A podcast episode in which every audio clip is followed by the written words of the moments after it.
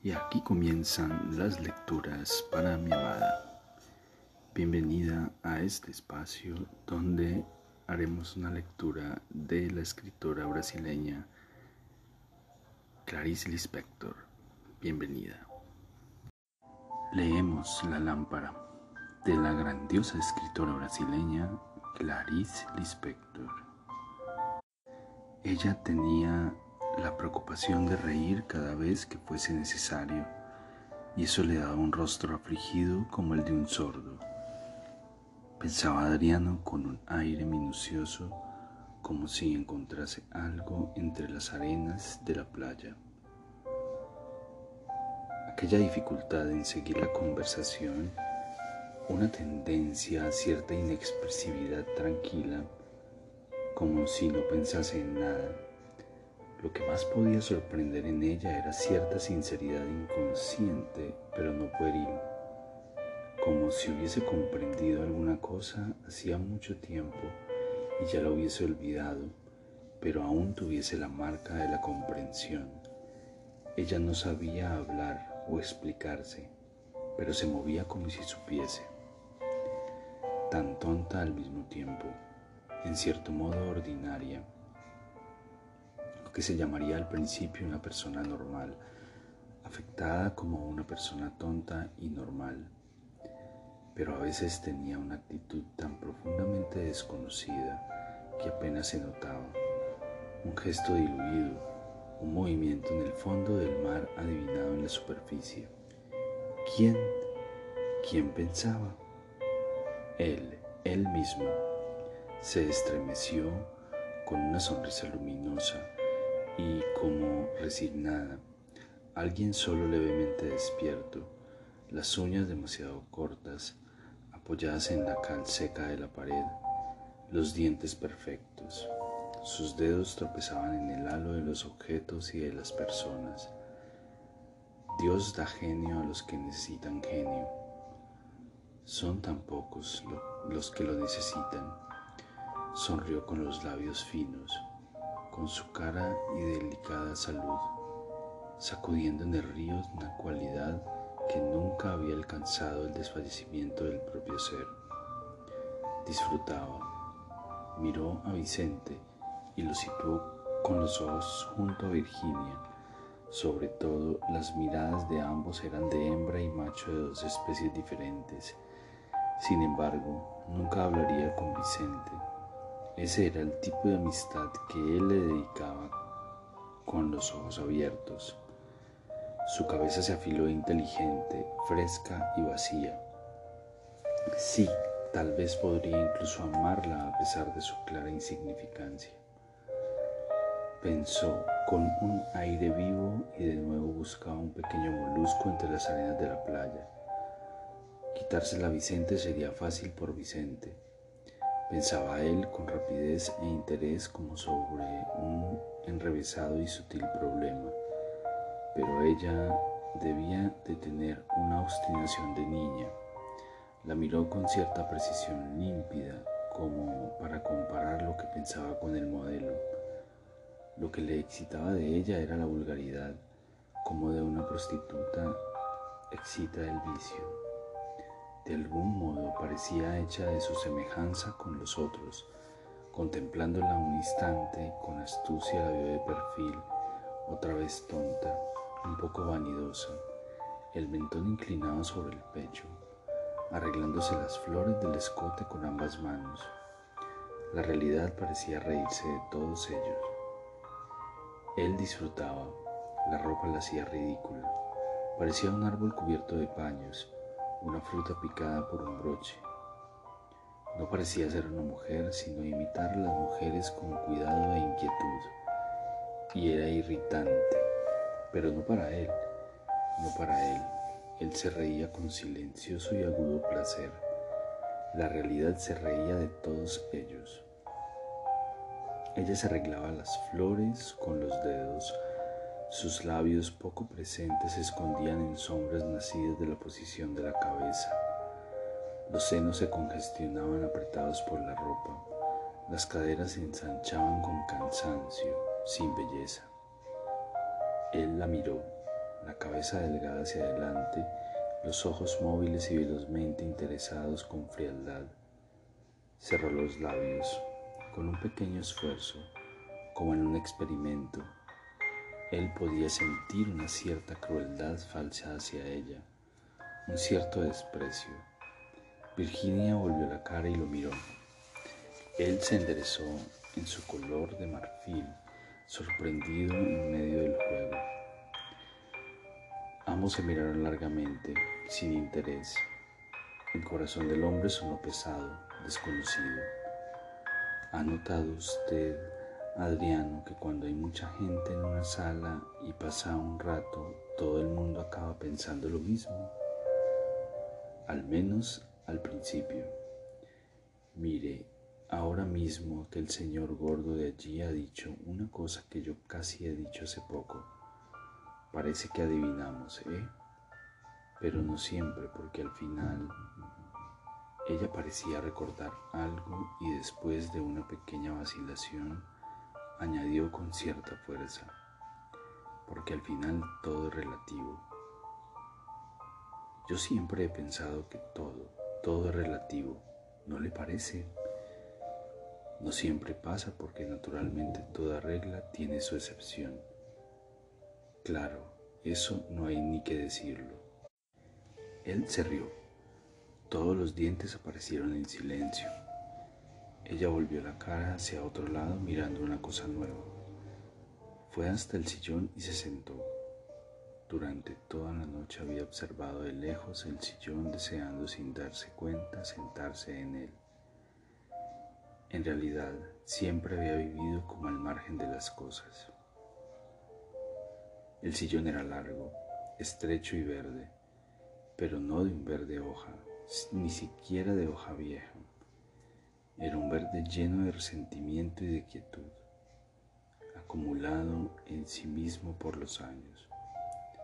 En los brazos el color se había retirado con reserva y un fondo casi marrón se destacaba dulce y martirizado por la constante fricción. En realidad era un magnífico sillón donde se podría dormir un sueño oscuro, opalescente. Sintió cansancio y tristeza. Todo el salón de Irene era vertiginosamente verde, pálido, mortal. Vicente se reía ella sonreía a todos. Vicente hablaba con un aire cínico de quien vive hace mucho tiempo. Él tiene algo de femenino, por lo menos muy común en las mujeres. Piensa con movimientos, sus pensamientos son tan primarios que los actúa. ¿Te acuerdas, Adriano, cómo pronunciaba la palabra Adriano? Él entró en el salón aquella noche y al vernos reunidos pensó que estaba de más y se retiró. Todo eso le llegó con poca abstracción. Un pequeño gesto, una mínima señal, acompañó cada frase alcanzada por el raciocinio. Daniel se volvió de repente hacia Virginia asustándola y ella rápidamente miró a todos. Daniel diría en este caso.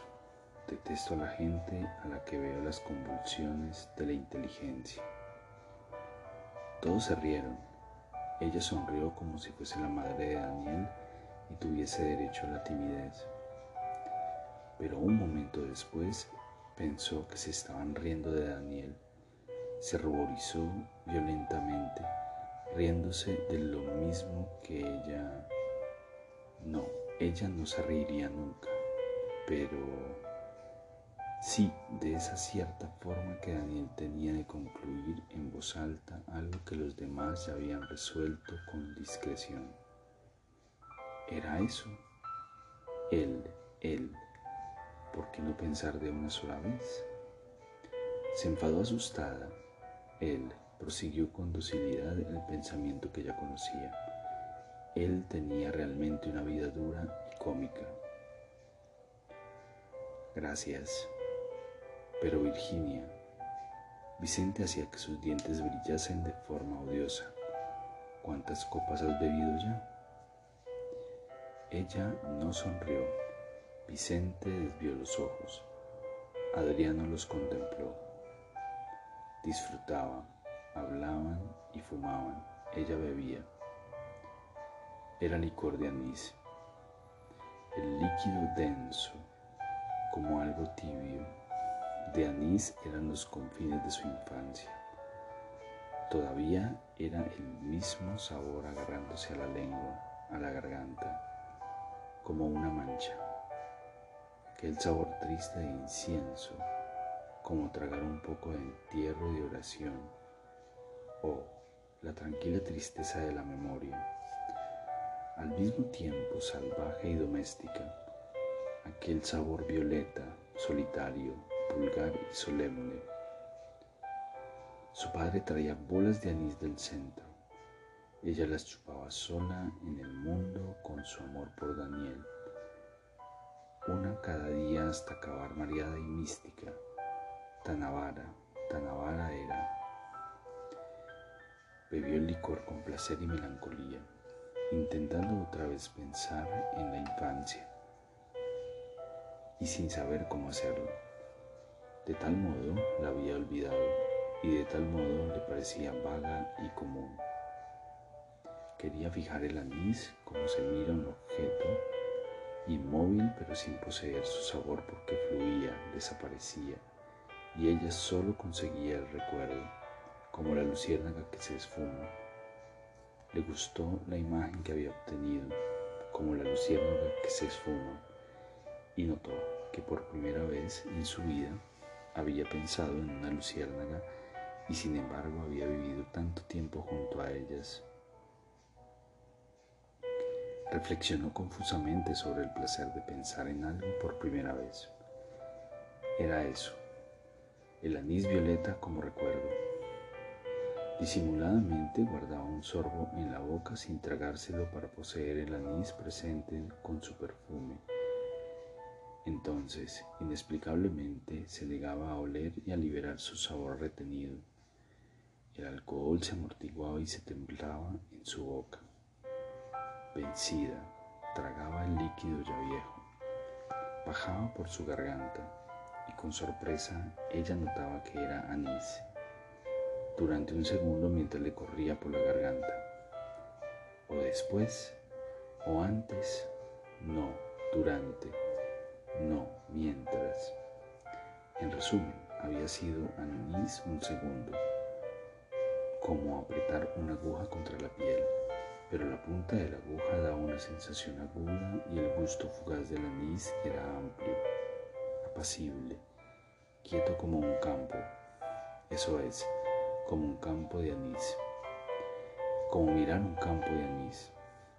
Le parecía que nunca sentía el sabor del anís, pero que ya lo había sentido, nunca en el presente, sino en el pasado cuando pasaba uno se quedaba pensando sobre eso. Y ese pensamiento era el sabor del anís. Se movió con una vaga victoria. Cada vez comprendía más el anís, tanto que no podía casi relacionarlo con el líquido de la botella de cristal. El anís no existía en aquella masa equilibrada excepto cuando ésta se dividía en partículas y se esparcía como sabor en las personas. Anís pensaba distraída y veía a través de la puerta abierta un pequeño triángulo del comedor y en ese triángulo un cuadrado de la vitrina y sobre el aparador el plato de frutas artificiales, radiantes, lisas y estúpidas de barniz. Ahora empezaba a seguir un sentimiento casi silencioso, tan inestable, que no debería tomar conciencia de él. En ese mismo momento su cuerpo vivía plenamente en la sala de estar, pero ella adivinaba la necesidad de rodear la soledad, el principio levantado en la penumbra. Bajo una actitud de tranquila y dura claridad, no se dirigía a nadie y se abandonaba atenta como a un sueño que se va a olvidar. Por detrás de los movimientos seguros Intentaba con peligro y delicadeza tocar lo leve y lo esquivo, buscar el núcleo hecho de un solo instante, mientras la cualidad aún no se posa en las cosas, mientras lo que sí es aún no se desequilibre en mañana. Y hay un sentimiento hacia adelante y otro que decae, el triunfo tenue y la derrota, tal vez solo la respiración. La vida haciéndose, la evolución del ser sin el destino, el progreso de la mañana que no se dirige hacia la noche sino que la alcanza. De repente ella hacía un gesto interior casi brusco o veía la sonrisa sonámbula y luminosa de María Clara y en su interior todo se confundía en una sombra profunda donde resonaban los movimientos difusos. Quiso recuperar su camino sinuoso en la oscuridad pero había olvidado sus pasos con el vértigo de una rosa blanca. Había olvidado en qué lugar de su cuerpo se había recluido para poderse extrañar. Le quedaba un sentimiento indeciso, como una promesa de revelación. Algún día en que ella quisiese con verdadera fuerza real, ah, sí, tuviese tiempo, pero ¿cuándo tendría ella en la vida una voluntad tan potente que la hiciese conseguir con su deseo aquello que le había venido misteriosamente de golpe? Le quedaba una sensación de pasado. De repente sabía que algo había pasado, porque ella misma, como prueba material, existía ahora sentada en el sillón. Volvió a vivir del hecho de estar sentada en el sillón Permanecía absorta observando con una insistencia casi aterrorizada el más allá de una silla. Parecía imposible ser despertada de su extraño sueño. Y al callarse todos un momento, en una pausa de final de conversación, miraron a su alrededor, la descubrieron y sonrieron con irónica sorpresa. Tenía una expresión absurda, los ojos desorbitados, los labios hinchados y su rostro parecía zumbar imperceptiblemente como una vibración. Pero como si hubiesen fijado durante un instante demasiado largo una luz fuerte, el ambiente parecía oscurecerse bajo una nube sombría. Un error de visión y una pálida parada de la vida le dilató las pupilas un segundo. Virginia está silenciosa esta noche, dijo Irene sonriendo, despertando inmediatamente. Su función parecía ser la de estimularlos. Todos se recuperaron con un ligero suspiro. Y aquí terminan las lecturas para mi amada. Espero este capítulo haya sido de tu agrado. Te amo, te amo con todo mi ser, todo mi corazón.